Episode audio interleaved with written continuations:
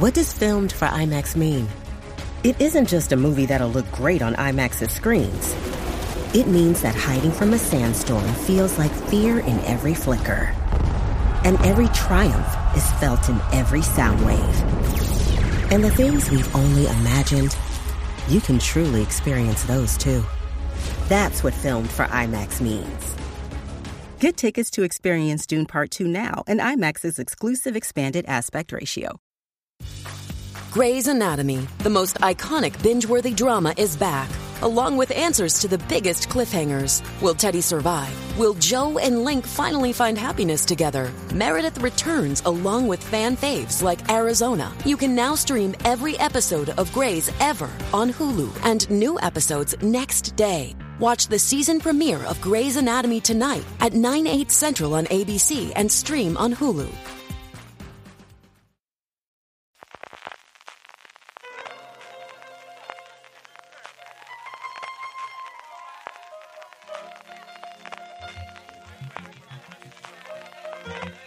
Estás escuchando Fuera de Series con CJ Navas.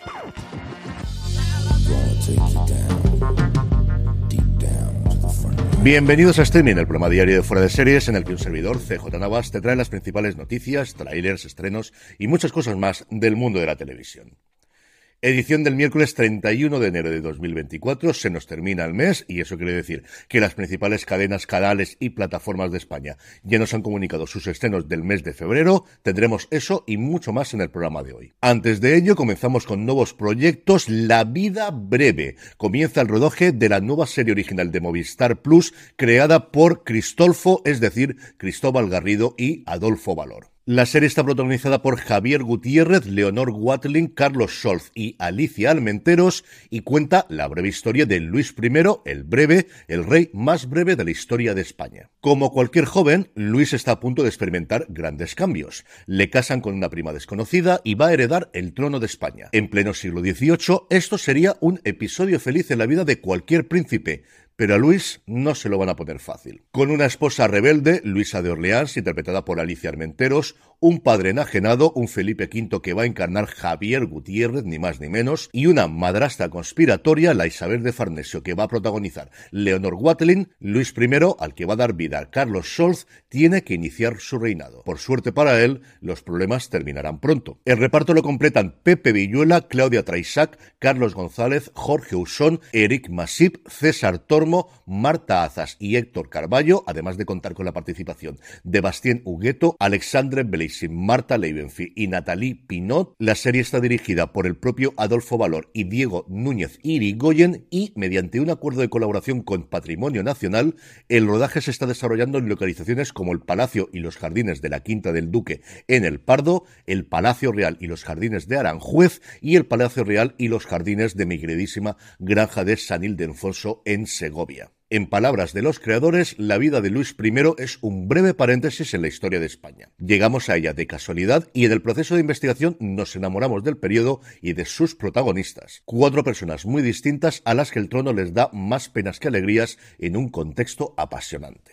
Una historia divertida, triste, sorprendente y emotiva que habla de la búsqueda de la libertad, el enorme peso de la corona y de algo aún más pesado, la familia. Una idea absolutamente brillante, marca de la casa de un episodio prácticamente desconocido, que fue la abdicación de Felipe V en su hijo Luis, que duró menos de un año en el trono tras fallecer de tuberculosis, y que tengo, como os podéis imaginar, muchas, pero que muchas, pero que muchísimas ganas de ver. De España saltamos a Estados Unidos, y es que la NBC ha encargado el piloto de una nueva sitcom protagonizada por Reba McIntyre. Reba interpretará a una mujer que hereda el restaurante de su padre y descubre que tiene una nueva socia, la hermanastra que nunca había conocido. El guionista del piloto y el showrunner de la posible serie que salga de aquí es Kevin Abbott, que repite con McIntyre y gran parte del equipo que estuvo anteriormente con ella en Reba, la sitcom que duró ni más ni menos que siete temporadas en la CW. Es un poco tarde para encargar pilotos, esto tradicionalmente se hacía a finales de noviembre, principios de diciembre en Estados Unidos para empezar a rodar ahora, pero con las huelgas de Hollywood evidentemente todo se ha retrasado. En cuanto a nuevos fichajes, Elsbeth, el spin-off de The Good Wife, ha confirmado que junto a Carrie Preston y Wendell Prince estarán ni más ni menos que Jane Krakowski, Linda Lavin, Reta y Blair Underwood. Krakowski interpretará a Joan, una poderosa corredora de bienes raíces de Manhattan con importantes clientes y secretos aún mayores.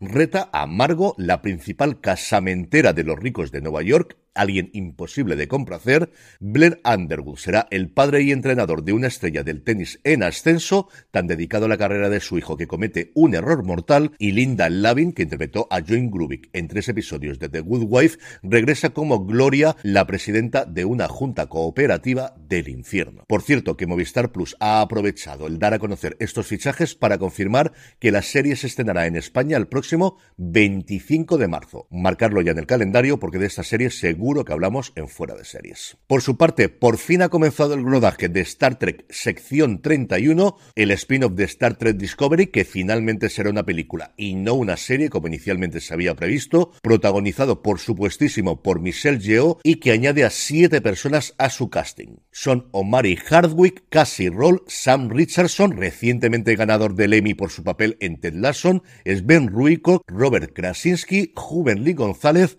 muy conocida por su papel en Ginny Georgia y James Hariyoku Liao, al que vimos recientemente en Barry. El comienzo del rodaje de la película venía anunciado ni más ni menos que por Alex Kurtzman, el responsable de todo Star Trek dentro de Paramount, en un film cuyo guion corre a cargo de Craig Sweeney y de la dirección se encarga Olatunde Onsun Sammi, los dos muy pero que muy ligadas al universo del Star Trek moderno y especialmente al de Star Trek Discovery. Y por último, Fight Night, Noche de Lucha, esta nueva producción de la que yo os he hablado varias veces, de Peacock, protagonizada por Kevin Hart y Samuel L. Jackson, que cuenta el robo que se perpetró la noche después del combate de regreso de Muhammad Ali tras su sanción por negarse a participar en la guerra de Vietnam, suma un nuevo nombre a su elenco que es ni más ni menos que el de Terence Howard. En el apartado de renovaciones, cancelaciones y resurrecciones, una que es más un deseo que una renovación, y es que Ronan Bennett, el creador de Top Boy, en declaraciones a la BBC, comenzaba que está en negociaciones con Netflix para hacer un spin-off de la serie centrada en el personaje de Jack Lawrence, interpretada en Top Boy por Jasmine Jobson. Bennett añadía que posiblemente Netflix no estarían demasiado contento con que contase esto, no tengo ni la más mínima duda de este extremo, pero que sigue creyendo que el mundo de Top Boy, el mundo que hemos creado, es tan rico, tan profundo y tiene unos seguidores tan fanáticos que todavía tiene vida en él y por eso ha decidido hacer estas declaraciones. Si son contraproducentes o no, pues solamente el tiempo lo dirá. Y vamos ya, como os anticipaba al principio, con las principales fechas de estreno de este mes de febrero. Arrancamos con Prime Video. Lo primero que vamos a tener este mismo viernes es el estreno de todos los episodios, los ocho episodios de Mr. and Mrs. Smith, que mantiene el título original y no se ha llamado Señor y Señora Smith, esta nueva creación de Donald Glover, de la que tendremos un razones para ver y por supuesto comentaremos en Premier esta misma semana. El 9 de febrero, antes de San Valentín, nos llega Upgrade Primera Clase, cuando Ana suben una película una película romántica de la que ya se habló en su momento, de una chica en la que en un vuelo comercial la pasan de clase turista a primera clase, allí conoce a un chico, se hace pasar por su jefa y a partir de ahí, pues una comedia romántica de toda la vida. También el 9 de febrero nos llega la tercera y última temporada de Operación Marea Negra. El 16 de febrero, This Is Me Now, una historia de amor. Esta película videoclip Cosa extraña a mayor gloria de Jennifer López. El 19 de febrero nos llega el documental Giannis Camino a la Grandeza sobre el maravilloso jugador griego de los Milwaukee Bucks. El 23 de febrero, el segundo mejor hospital de la galaxia. Y por último, el 29 de febrero, el gran estreno del mes en materia de series y materia de series españolas, la adaptación de la novela de Juan Gómez Jurado, Reina Roja. Por su parte, HBO Max también ha anunciado un avance de su programación en este mes de febrero bajo el nombre de HBO Max. Recordar que el día 27 de febrero la plataforma en Latinoamérica cambia a Max. Parece que aquí en España todavía vamos a tener que esperar un poquito más. Arrancamos con documentales La indestructible Tatiana Suárez, la increíble historia de la luchadora de artes marciales mixtas que, tras cuatro años alejadas de la competición, prepara su regreso a la primera línea haciendo un repaso por su carrera y su legado, llega a la plataforma el 1 de febrero y cinco días después, el día 6, la hija de Dios, Dalma Maradona. Un acercamiento a la figura del astro argentino desde el punto de vista de su hija Dalma. Un día antes, el 5 de febrero, tendremos la tercera y última temporada de Larry David o de Carl Your Enthusiasm. El día 7, el que para mí es quizá el gran estreno del mes en HBO Max, Feud, Capote vs. The Swan, la nueva entrega de esta serie antológica de Ryan Murphy. El día 8, el regreso con su segunda temporada de Tokyo Vice. Y el 11, para sus aficionados, que sé que son muchos en España y muchos también en nuestro grupo de Telegram, telegram.me barra fuera de series, la tercera y última temporada de La Brea. Y por último, en Netflix tenemos el estreno el próximo 9 de febrero de la segunda temporada de Machos Alfa, el 22 su gran superproducción para este mes, Avatar, la leyenda de Ang, y en materia de películas, este mismo viernes 2 de febrero, Orión y la Oscuridad, de la que os hablaremos esta semana en Premier, y el 23 de febrero, A través de tu mirada, que cierra este ciclo de tres películas que han tenido un grandísimo éxito en la plataforma del Gigante Rojo. Y terminamos, como suele ser habitual, con tres cositas rápidas de industria. Por un lado, Vodafone Televisión, que siempre ha tenido gala el hecho de tener toda la producción televisiva disponible en su plataforma y a la que creo que le ha comido muchísimo el terreno a Movistar Plus. En los últimos tiempos, el golpe de pasado diciembre de tener incorporado tanto los contenidos de Warner Bros. y en un futuro muy cercano Max y Sky Showtime, yo creo que es un golpe absolutamente demoledor, ha anunciado que va a ampliar su propuesta de contenidos televisivos con la posibilidad de la suscripción a One Toro Televisión, la plataforma que ha recogido todos los derechos taurinos una vez que los ha perdido Movistar Plus después de tanto, tanto tiempo ofreciéndolos primero en Canal Plus y actual y en los últimos tiempos en Movistar Plus. Costará 14,99 euros al mes, ofreciendo el primer mes sin coste a los clientes que lo contraten antes del 29 de febrero. Por su parte, Red Hastings, el antiguo coceo de Netflix, ha decidido donar el 40% de las acciones de la compañía que todavía estaban en su posesión a la Silicon Valley Community Foundation, una fundación que se hizo muy conocida cuando hace una década Mark Zuckerberg también le hizo un legado de parte de sus acciones de Facebook, que en ese momento estaban valoradas en más de mil millones de dólares, que es más o menos lo que ha donado Red Hastings. A cierre de mercado de ayer, este 40% valía ni más ni menos que 1.100 millones de dólares. Esta fundación es un tanto especial en cuanto a los beneficios fiscales que tiene para las personas que le aportan fondos, como a la hora de decidir a qué destinan esos fondos. Y es que los donantes tienen cierta capacidad para decidir a qué quieren que se dediquen sin necesidad de hacer públicas estas decisiones. Y por último, seguimos con la oleada de despidos y es que Comcast ha anunciado recortes de personal en Sky, la plataforma británica que es propiedad de la compañía estadounidense, aproximadamente mil puestos de trabajo, según confirmaba Deadline, en un cambio de estrategia de Sky orientada hacia el mundo del streaming. Pasando ya al capítulo de vídeos y trailers, ya podemos ver el avance de El segundo mejor hospital de la galaxia, la nueva serie animada adulta y muy adulta de Prime Video, Netflix ha mostrado un vídeo de detrás de las cámaras de Griselda llamado La transformación de Sofía Vergara, en el que vemos todo el proceso de maquillaje y mucho más de este último gran éxito de la plataforma del Gigante Rojo. Y por último, es una película que se va a estrenar próximamente en cine, pero no me resisto a comentar su tráiler que me parece divertidísimo, el nuevo film de Guy Ritchie, The Ministry of Ungentlemanly Warfare, que todavía no tiene título aquí en España, yo entiendo que lo van a traducir, una traducción literal sería El Ministerio No Caballeroso de la Guerra, una película que está basada muy pero que muy libremente en algo que fue cierto, los primeros servicios secretos británicos en la Segunda Guerra Mundial a cargo de Churchill y en concreto un libro que se publicó en 2014 de Damien Lewis, Damien, no Damian Lewis, pero que como os digo no me resisto a comentar porque me parece absolutamente divertidísimo y luego porque hay un montón de rostros conocidos del mundo de la televisión. Y es que a Henry Cavill se une Eisa González, a la que vais a ver dentro de nada,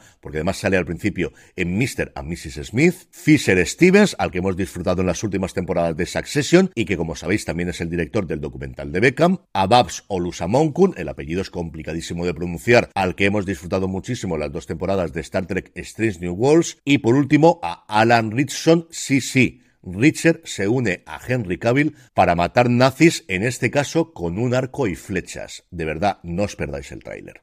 Y vamos ya con los estrenos del día, pero antes una pequeña pausa.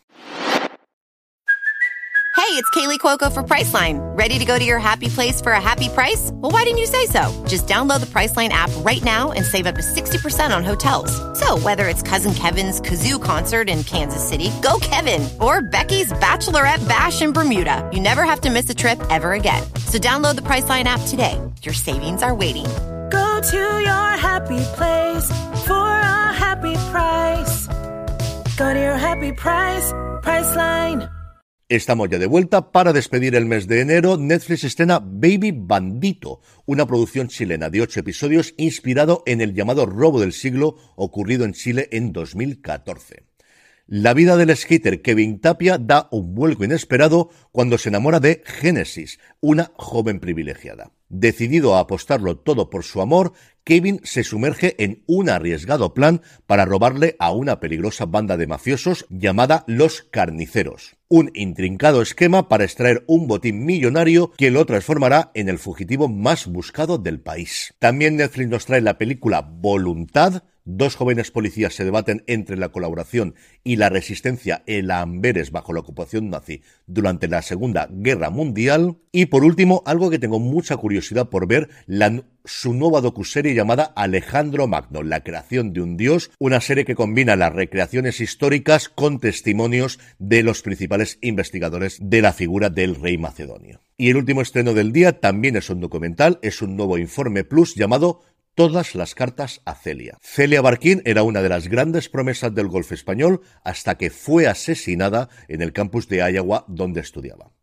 Cuando se cumplen cinco años de su marcha, la figura de Celia se ha convertido en todo un símbolo, tanto en su Cantabria natal como en Estados Unidos. Su familia, sus compañeras de la universidad y los responsables policiales del caso recuerdan la gran persona que fue y hablan por primera vez en público para las cámaras de Informe Plus. El estreno el estreno, como suele ser habitual, a las diez y media de la noche, hoy en Movistar Plus, un caso que yo recuerdo muchísimo cuando se produjo, porque sabéis que a mí me gusta mucho el golf, que sigo especialmente a todos los golfistas y las golfistas españolas, y fue una de estas noticias que me dejaron totalmente helado cuando la conocí hace ya, como os decía, cinco años. Y terminamos como siempre con la buena noticia del día y es que el canal Somos del grupo AMC va a rendir homenaje a los grandes iconos del cine español con su especial 29 Goyas de Honor. A partir de mañana 1 de febrero y durante todo el mes a las 9 de la noche, Somos emitirá una programación especial dedicada a los icónicos ganadores del Goya de Honor. Los espectadores así podrán sumergirse en el legado cinematográfico de personalidades de nuestro cine como Concha Velasco con El visionado de Martes y Trece,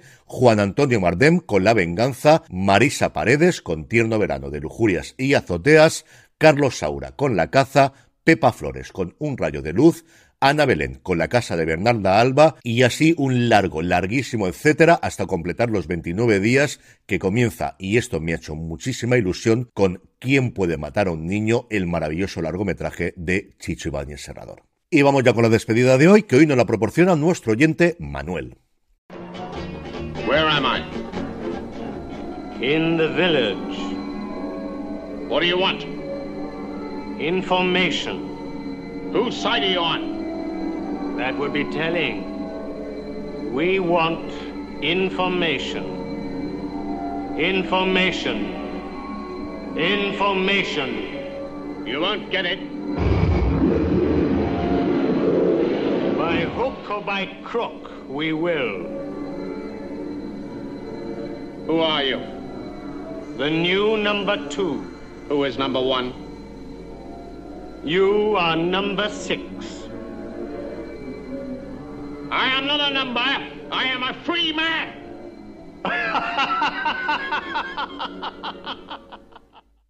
Mi agradecimiento a Manuel, mi agradecimiento al número 6, mi agradecimiento a Patrick McGuhan por habernos regalado hace ya tanto tiempo esa maravilla que es El prisionero y que me han entrado unas ganas locas de volver a ver después de poner este corte. Mi agradecimiento como siempre a todos vosotros por escucharme. Volvemos mañana ya con el cambio del mes. Gracias como siempre por estar ahí y recordad, tened muchísimo cuidado y fuera.